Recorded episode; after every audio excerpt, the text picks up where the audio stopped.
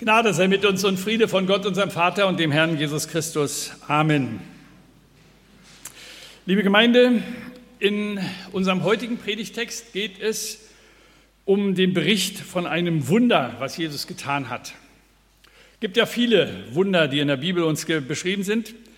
Hier ist es der Bericht von der Heilung eines taubstummen Menschen. Hören Sie zunächst diesen Bibelabschnitt aus Markus Kapitel 7, die Verse 31 bis 37. Und als er wieder fortging aus dem Gebiet von Tyrus, kam er durch Sidon an das Galiläische Meer, mitten in das Gebiet der zehn Städte. Und sie brachten zu ihm einen, der taub war und, stammelt, und stammelte, und baten ihn, dass er ihm die Hand auflege. Und er nahm ihn aus der Menge beiseite und legte ihm die Finger in die Ohren und spuckte aus und berührte seine Zunge und sah auf zum Himmel und seufzte und sprach zu ihm, Hephata, das heißt, tu dich auf. Und sogleich taten sich seine Ohren auf und die Fessel seiner Zunge wurde gelöst und er redete richtig. Und er gebot ihnen, sie sollten es niemandem sagen. Je mehr er es ihnen aber verbot, desto mehr breiteten sie es aus. Und sie wunderten sich über die Maßen und sprachen, er hat alles wohlgemacht. Die Tauben macht er hörend und die Sprachlosen redend. Herr, segne an uns dieses Wort. Amen. Wenn Sie so ein Wunder hören, wenn wir so ein Wunder hören, oder Menschen unserer Tage so ein Wunder hören, dann fragt man sich ja so immer sofort, wie kann das eigentlich gehen? Und auf diese Frage haben wir keine ganz schnelle Antwort, sonst wäre es ja auch kein Wunder. Gibt es sowas überhaupt? Und wenn ja, wie sollen wir es verstehen? Ich möchte die Gelegenheit zunächst einfach einmal nutzen, einige Gedanken weiterzugeben, wie wir mit diesen Berichten umgehen wollen. Ich sage ganz bewusst wollen, weil das ist eine Entscheidung, die wir vorher treffen müssen. Wie gehen wir, wie wollen wir mit solchen Berichten umgehen? Das kann man sich vorher klar machen. Und kann man sich vorher schon mal ein paar Gedanken machen und sagen, na ja, eigentlich ist doch klar, sowas gibt es nicht. Haben wir noch nie erlebt und deswegen kommt das auch nicht vor. Früher, als die Menschen noch so ganz naiv glaubten, hatten die auch überhaupt gar kein Problem mit dem Wunderberichten im Neuen Testament. Aber seit der Aufklärung haben die Menschen immer mehr gefragt, ob denn das wirklich so sein kann. Und man kam immer häufiger zu der Meinung, dass solche Wunder überhaupt gar nicht möglich sind, gar nicht geschehen können, weil wir so etwas in unserem Leben auch nicht erleben. Also wer von uns hat schon erlebt, dass er ein Wort gesagt hat und das wurde jemand, der taubstumm war, hörend und sehend. Wer hat es schon erlebt? Ich glaube, wir erleben andere Wunder. Wir machen uns das oft nur nicht klar. Aber wir müssen danach natürlich fragen. Wenn wir so etwas normalerweise nicht leben, dann ist ja die Frage, ist es dann trotzdem überhaupt möglich? Alles, was zwar erklärbar scheint, das ist möglich. Das können wir erklären, das kriegen wir dann irgendwie hin. Aber alles, was wir nicht erklären können, Viele sagen, dann gibt es das auch nicht. Was unser Verstand nicht begreifen kann, das gibt es nicht. Und damit machen wir unseren Verstand zum Maßstab für all das, was wir für richtig halten, was möglich ist. Das ist aber eine, wie wir sagen müssen, uns klar machen müssen, das ist eine Voraussetzung. Setzen Sie das bei diesem Wort einfach mal das, den Bindestrich an der richtigen Stelle. Wir setzen etwas voraus. Noch bevor wir darüber nachdenken, wie wir das alles zu verstehen haben und wie das, wie wir das vielleicht erklären können, setzen wir bestimmte Dinge voraus. Was mein Verstand nicht begreifen kann, kann ich nicht glauben. Das ist eine Voraussetzung, die wir machen. Und die Frage ist, stimmt das wirklich? Dass es nur Dinge gibt, die ich erklären, messen, beweisen kann. Wir ahnen heute, dass das nicht ganz so einfach ist. Dass es da Dinge gibt, die sich unserem menschlichen Verstand entziehen oder bisher entziehen. Manchmal entdecken wir ja auch etwas, wo wir gesagt haben, das haben wir überhaupt nicht für möglich gehalten und mit einem Mal merken wir, doch, es gibt es. Das ist da. Und so wenden sich heute viele Menschen ähm, ja, anderen Mächten zu, möchte man sagen, wo man sagt, fragt, ist dann das eigentlich rational? Dem Aberglauben. Oder gucken Sie mal, wie viele Leute in der Zeitung nach dem Horoskop gucken. Macht das Sinn? Ist das vernünftig?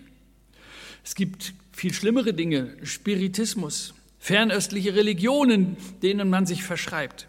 Und sie haben Hochkonjunktur, auch hier bei uns im Westen. Wir reden darüber nicht offen, aber unterschwellig ist das immer wieder da. Irgendwie kennen wir das alle. Nur gleichzeitig sagen wir, was in der Bibel steht und was wir nicht erklären können, das halten wir nicht für, für richtig. Wir sehen daran, dass es eine eigene Entscheidung ist, woran ich glauben will oder woran ich nicht glauben will. Ich setze das voraus. Und hier müssen wir an der Stelle innehalten und müssen sagen, ja, kann man ja machen. Ist ja durchaus legitim, dass man bestimmte Voraussetzungen macht. Machen wir auch sonst. An ganz vielen Stellen setzen wir bestimmte Dinge voraus, ohne das zu prüfen, weil es einfach notwendig ist, dass wir diese Dinge tun können. Wenn wir heute mit dem Bus fahren, dann setzen wir voraus, wenn der Bus ankommt, dass der Bus geprüft ist, dass der Busfahrer eine Fahrerlaubnis hat, auch nicht betrunken ist, ja, so. Alles das setzen wir voraus, weil keiner von uns fängt an und sagt, zeig mir mal den TÜV-Plakette und äh, zeig mir mal deine Fahrerlaubnis und lass, puste erst mal, ob ich auch wirklich mit dir mitfahren kann. Machen wir nicht. Wir setzen das voraus. Klar, in unserem Leben machen wir solche Voraussetzungen. Schauen wir uns noch mal die Voraussetzung an die wir, über die wir vorhin gesprochen haben. Wir haben vorhin im Gottesdienst, jetzt hier an, der, an dieser Stelle oben wurde es angezeigt, das Glaubensbekenntnis gesprochen. Wir haben gesagt, vielleicht hat nicht jeder mitgesprochen, aber wir haben es jedenfalls angeboten. Wir haben gesagt, ich glaube an Gott, den Allmächtigen. Und jeder, der das heute mitgesprochen hat, in diesem Gottesdienst jetzt gerade eben, der macht so eine Voraussetzung und sagt, ich glaube daran, an Gott, den Allmächtigen, den Schöpfer Himmels und der Erden. Das ist eine Voraussetzung. Das setzen wir einfach jetzt mal so hin und sagen, ich glaube daran. Aber wenn ich daran glaube, dass Gott den Himmel und die Erde geschaffen hat, und wie gesagt, das ist eine Entscheidung, eine Glaubensentscheidung, deswegen nennen wir das auch Glaubensbekenntnis. Eine Glaubensentscheidung, dann fällt es mir nicht mehr schwer zu glauben, dass Gott durch seinen Sohn einen taubstummen Menschen heilen kann. Ja, das ist eine Voraussetzung. Das ist eine Entscheidung, die ich irgendwo treffe und die ich dann auch durchhalte, wenn ich sein Wort lese. Wo ich einfach sage, ja, es ist ja durchaus auch vernünftig. Wenn das denn stimmt, dass Gott die Welt geschaffen hat, dass er unser Leben uns bereitet hat, uns geschenkt hat, dass er uns kennt und weiß, wo, die, wo vielleicht so ein Defekt zu reparieren ist. Beim Uhrmacher, dem trauen wir ja auch zu, dass er eine Uhr wieder in Ordnung bringen kann, obwohl das nicht jeder von uns kann. Das ist eigentlich normal. Eigentlich geht es gar nicht um das Wunder, in dieser ganzen Geschichte, sondern um diese Voraussetzung, um diese Glaubensentscheidung. Markus erzählt uns das, weil da Leute sind, die an Jesus glauben. Und die mit dieser Voraussetzung zu ihm hingekommen sind und gesagt haben, Jesus, wir glauben dir, dass wenn du diesem Mann die Hand auflegst, dass er heil werden kann. Und deshalb schauen wir uns das jetzt nochmal so an und gucken mal, wie das, was dabei uns deutlich wird. Aus meiner Sicht sind es wieder drei Kennzeichen, die ich heute gerne Ihnen weitergeben möchte. Das erste, Jesus wendet sich uns Menschen zu, allen Menschen zu. Es heißt hier am Anfang, das ist ja interessant, dass Markus das äh, äh, so besonders betont und auch so genau schreibt, als er wieder fortging aus dem Gebiet von Tyrus, kam er durch Sidon an das Galiläische Meer, mitten in das Gebiet der zehn Städte. Tyros, Sidon, zehn Städte, das sind Gebiete, die bestimmt waren von einem, ja, vielleicht möchte man sagen, von einem modernen Geist. Hellenistischen, hellenistischen Geist. Da sprach man Griechisch, da hatte man sich der griechischen Philosophie geöffnet. Das war so ein Mischvolk eigentlich. Es war ein, ja, eine, ein, ein Gebiet, wo die frommen Juden nicht hingingen. Das waren, das waren schon fast Heiden. Da waren zwar, lebten zwar auch Juden, aber das war so ein, ein Mischvolk. Fast möchte man sagen, heidnisches Ausland. Und Jesus geht dorthin. Jesus sagt, auch diese Menschen, die dort wohnen, die dort leben, brauchen mich doch, sollen etwas von mir erfahren, sollen begreifen, verstehen, was das eigentlich bedeutet, dass ich da bin. Jesus geht dorthin. Er klammert solche Gebiete nicht aus, denn er weiß, dort sind Menschen, die mich brauchen. Auch dort gibt es Kranke, auch dort gibt es Sehnsucht, auch dort gibt es Erwartungen, Hoffnungen. Und ich möchte, dass diese Menschen etwas davon erfahren, dass sie nicht enttäuscht werden mit ihren Hoffnungen und mit ihren Erwartungen. Und ich denke, dass das so tröstlich ist für uns, für uns alle dass Jesus sagt, ich klammere niemanden aus. Ich bin für jeden da. Egal, wie wir uns selbst einordnen oder von anderen eingeordnet werden, egal welche Glaubensvoraussetzungen wir mitbringen oder irgendwann mal getroffen haben, auch unser Lebensgebiet wird von Jesus nicht ausgeklammert. Keins. Kein Lebensgebiet. Deshalb bin ich immer so skeptisch, wenn Leute sagen, das ist so ein, das ist so ein ganz gottloses Volk. Stimmt ja nicht. Was machen wir da? Sagen wir, dieses Gebiet, da ist Gott überhaupt nicht da? Nein, überhaupt nicht. Gott ist doch allgegenwärtig, überall. Und genau da will Jesus hingehen. Geht er hin? Sie brauchen Jesus. Wie tröstlich für uns. Wie tröstlich für uns, dass Jesus uns nicht ausklammert. Dass er keinen Bogen um uns macht, egal wer wir sind. Egal woher wir kommen. Egal was wir für eine Geschichte mitbringen. Jesus klammert uns nicht aus. Er möchte bei uns einkehren. Heute will ich bei dir einkehren, sagt er zu Zachäus, diesem Zöllner, um den alle anderen einen Bogen machten. Und so geht er hier in dieses Gebiet der zehn Städte. Wenn das so ist, wollen und dürfen auch wir diese Lebensgebiete nicht ausklammern, nicht ausschließen. Und ich denke auch manchmal so, ja, wir dürfen die Hoffnung nicht aufgeben, auch in so einer Situation, wie wir sie gerade in der letzten Woche erlebt haben mit, mit Afghanistan, mit den Taliban. Das sind ja Menschen, das sind von Gott, ge, von Gott geschaffene Menschen, die er gerne erreichen möchte, auch wenn die völlig verirrt sind und völlig andere Maßstäbe und Wert, Werte haben. Und da sind Christen, da sind Geschwister dort in Afghanistan, die dort unterwegs sind.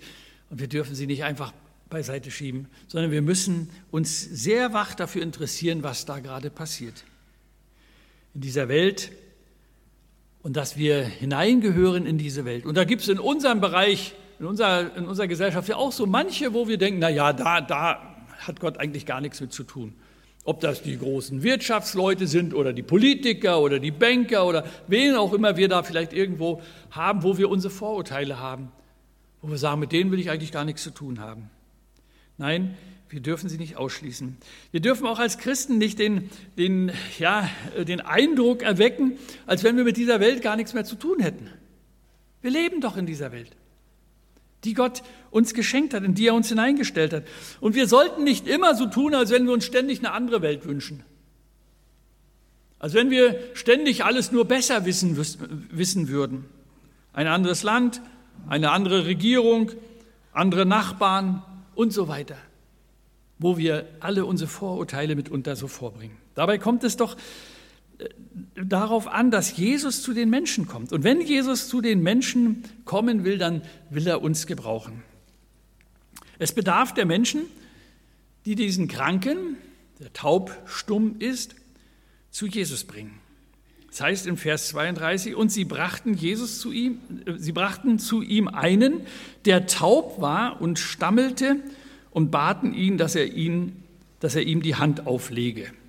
Also der hörte nicht, er konnte auch nicht richtig sprechen, hat er nie gelernt, weil er nie äh, hören konnte. Man fragt sich ja, hätte dieser Taubstumme überhaupt irgendwann mal Hilfe erfahren, wenn es nicht Menschen gegeben hätte, die ihn zu Jesus gebracht hätten? Die Fürbitte für ihn getan hätten. Sagt, kommt zu Jesus und sagt, Jesus, kümmere dich um diesen Menschen, leg ihm die Hände auf. Er war ja taub. Er hätte es nie erfahren, was da mit Jesus eigentlich ist. Sie aber wussten das. Er hätte es nicht wissen können. Er hätte keine Hoffnung gehabt, keine Erwartung, die sich mit dem Namen Jesu verbunden hätte, wenn da nicht welche gewesen wären, die genau ihn dorthin gebracht hätten, die, da, der, die diese Hoffnung aufgenommen, für den anderen Fürbitte gehalten haben, für den anderen geglaubt haben, geglaubt haben, dass Jesus ihnen helfen kann, die diese Hoffnung nicht aufgegeben haben. Das waren Freunde, das waren Helfer, die ihn mit Jesus in Verbindung brachten. Und das war für ihn lebensnotwendig. Auch ein schönes Wort, nicht? Notwendig. Da, wo solche Leute da sind, da kann sich Not wenden, zum Guten wenden. War lebensnotwendig für ihn, nicht überflüssig. Finden Menschen in uns andere Menschen, die Not wenden, die notwendig für sie sind? Finden Menschen in unserer Umgebung, in uns Leute, die für sie hoffen, die nicht taub geworden sind für die Not des anderen und für die Hoffnung, die Jesus bringt? Finden Sie in uns solche Helfer oder können Sie vielleicht gar nicht zu Jesus finden, weil niemand da ist, der Sie mit Jesus in Verbindung bringt? Und es ist auch schön, wenn das so ist, wenn wir das erfahren, wenn Menschen da sind, die uns da helfen. Das Zweite, es geschieht Heilung. Jesus legt den Finger auf den wunden Punkt unseres Lebens. So habe ich es einfach mal überschrieben. Jesus legt den Finger auf den wunden Punkt unseres Lebens. Ganz sparsam wird uns davon berichtet, wie diese Heilung passiert. Keine Sensation, keine großen Worte, kein großes Publikum. Jesus nimmt den Mann beiseite, dann gibt es da so ja, kleine Zeichen eigentlich. Er legt ihm den Finger in die Ohren dann heißt es, er spuckt in den Sand und berührt die Zunge des anderen. Weiß nicht genau, wie das genau passiert ist. Keine Ahnung, ob das so ganz hygienisch wäre. Corona hätte da wahrscheinlich auch keine Chance gehabt oder so. Wird das alles gar nicht berichtet. Ist auch nicht so wichtig an dieser Stelle. Ganz sparsam.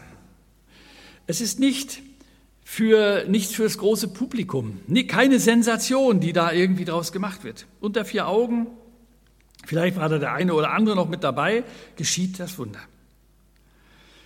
Hier hält keine Kamera gnadenlos drauf, um das Ganze einem Millionenpublikum vorzuführen. Was hier geschieht, geht nur die beiden etwas an. Dennoch erfahren wir einige wenige Züge und dabei wird deutlich, Jesus legt den Finger auf den wunden Punkt, in das Ohr.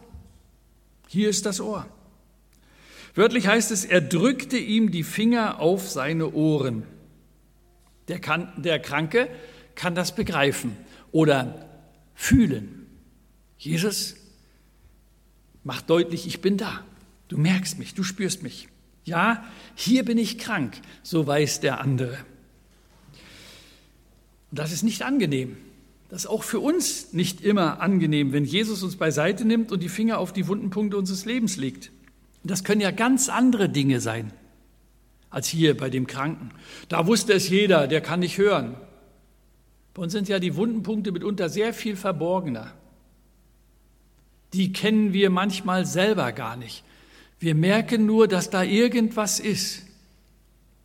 Und dann braucht es manchmal die Hilfe von anderen Menschen, von Therapeuten und so weiter, dass die Wundenpunkte überhaupt mal deutlich werden. Aber dann ist das Entscheidende, dass Jesus da ist und die unsere Wundenpunkte kennt. Da hört man vielleicht eine Predigt. Da liest man ein Buch. Und in einem Mal merkt man, wird es klar, was im eigenen Leben nicht stimmt. Da sagt mir ein Arzt oder ein Therapeut, ein Therapeut, wo er den Eindruck hat, dass Veränderung nötig ist. Und diese Veränderung, die dann nötig ist, die kann ich nur selber machen oder zulassen in meinem Leben. Die kann der andere nicht tun. Jesus legt den Finger auf den wunden Punkt und der, dieser Taubstumme weiß ganz genau, ich brauche seine Hilfe. und Jesus heilt ihn. Es tut manchmal weh. Da ist vielleicht Schuld, da sind Versäumnisse, da ist Überempfindlichkeit. Da muss etwas in Ordnung gebracht werden, da muss etwas bekannt werden, vielleicht auch einmal in einem einzelnen, ganz persönlichen Gespräch, nur unter vier Augen. Hier hat die Einzelbeichte ihren Platz. Und was da geschieht, das geht keinen etwas an. Das gehört nur zwischen diesem, der gerade da ist, dem, den es betrifft, und Gott. Da hebt Jesus seine Augen auf zum Himmel und er seufzt zu Gott. Die Not dieses Menschen geht Jesus ans Herz. Die sieht er. Das geht ihm unter die Haut. Und er bringt sie dahin, wo sie hingehört, zu Gott. Wohin sollten wir denn die Not dieser Welt bringen, wenn nicht zu Gott? Hier dürfen wir klagen über unsere eigene Not, aber auch über die Not, die wir um uns herum sehen. Und wir können klagen über die Not dieser ganzen Welt. Wer die Nachrichten sieht und wer sich das anguckt, was für Katastrophen in unserer Welt gerade da sind, der kann doch nicht anders als, als die Augen aufheben und seufzen. Was sollen wir denn tun? Was können wir denn machen? Ich glaube, vielen von uns, die in, dieser, in, dieser, in diesen Wochen die Nachrichten gesehen haben, legt sich das aufs Herz, dass man denkt, wir sind doch ohnmächtig, wir kriegen es doch nicht hin, wir, wir müssen doch nicht so tun, als wenn wir es machen können. Ich las einen schönen Satz, den ich Ihnen gerne weitergeben möchte. Da, wo wir keine, Aufse äh, keine Antwort auf, haben auf Wege, die Menschen geführt werden. Da ist es ein Seufzen, ohne zum Himmel aufzublicken, führt zur Verbitterung und zur Verzweiflung, ist glaubenslos. Zum Himmel aufblicken, ohne zu seufzen, ohne den Blick auf die Not des Nächsten zu wenden, ist lieblos. Ich sage es nochmal. Ein Seufzen, ohne zum Himmel aufzublicken, führt zur Verbitterung und zur Verzweiflung, ist gnadenlos, äh, glaubenslos. Zum Himmel aufblicken, ohne Seufzen, ohne den Blick auf die Not des Nächsten, ist lieblos. Und deshalb sind wir einfach aufgefordert, wirklich die Not dieser Welt, die Not unseres Nächsten vor Gott zu bringen und dann zu tun, was möglich ist. Von der Heilung selber wird uns nicht mehr viel berichtet. Als wenn es selbstverständlich wäre, heißt es, und sogleich taten sich seine Ohren auf und die Fesseln seiner Zunge lösten sich und er redete richtig. Ich glaube, alle Ärzte würden gerne wissen, wie das eigentlich passiert ist, weil wäre schön, wenn man das so hinkriegen könnte. Passiert aber nicht, wissen wir nicht, wird uns nicht gesagt. Aber es geschieht. Und es geschieht nicht nur bei diesen Menschen etwas, sondern auch bei denen, die drumherum sind, die das Ganze miterleben und die mit einem Mal sehen, da kommt dieser Mann wieder mit Jesus und dann singt er in den höchsten Tönen oder lobt Gott in den höchsten Tönen und, und kann, kann sich gar nicht wieder einkriegen, weil er kann reden und er kann sprechen und er kann hören. Und damit sind wir bei dem letzten und bei dem dritten. Und das ist eigentlich das, ein neues Wunder eigentlich. Ein zweites Wunder in dieser Geschichte. Vielleicht ist sogar das größere Wunder, dass Menschen zum Glauben kommen. Dass Menschen nicht einfach zur Tagesordnung übergehen und sagen, na toll, prima, wunderbar, haben wir ja geahnt, Jesus kann das und dann ist gut. Nein, die Menschen sprachen, er hat alles wohl gemacht, die Tauben macht er hörend und die Sprachen, Sprachlosen redend. Sein Zitat aus dem Propheten Jesaja. Dort kündigt Jesus den Messias, äh, Jesaja den Messias an. Der Taubstumme wird geheilt. Ohren und Zunge funktionieren vollständig. Wen wundert es, dass er und seine Begleiter anderen davon erzählen? Markus und dann später auch andere in den Evangelien sagen immer wieder, wie Jesus tatsächlich ihnen äh, verbietet, das groß rauszubringen. Jesus sagt, schweigt davon, sagt das nicht weiter, die Leute sollen anders zum Glauben kommen eben nicht nur an dieser Stelle. Wer Jesus ist, macht sich nicht an den Heilungen deutlich und fest. Und mögen sie noch so imponierend sein, sondern wer Jesus ist, muss immer im eigenen Herzen, im eigenen Glauben ergriffen werden. erkannt werden. Und das muss dann zu einer Entscheidung kommen, zu einer Vorentscheidung, zu einer Voraussetzung, die wir machen. Die Menschen erkennen ja durchaus anhand dieses Wunders, aber nicht durch dieses Wunder, wer Jesus ist. Sie erkennen Jesus als den von Gott gesandten Retter und sie bekennen sich zu ihm. Menschen fangen an, in dieser Heilung das Heil zu erkennen. Sie applaudieren nicht, sie diskutieren nicht, sondern sie fangen an zu loben. Sie bekennen sich zu Jesus und sagen, ich glaube, glaube an Jesus. Ich glaube, dass er der ist, der von den Propheten vorhergesagt wurde. Er, wo Taube hören, Blinde sehen, Lahme gehen und Aussätzige werden rein. Und wir? Schade wäre es, wenn wir diese Geschichte nur zur Kenntnis nehmen. Unter der Überschrift Es war einmal. Kennen wir schon. Haben wir in der Kirche gehört. Kennen wir auch vielleicht aus der Christenlehre schon. Diese Geschichte stellt uns heute vor die Frage, wie gehen wir mit den vielen Wundern unter uns um? Wie nehmen wir das überhaupt wahr, was an, unter uns an Wundern passiert?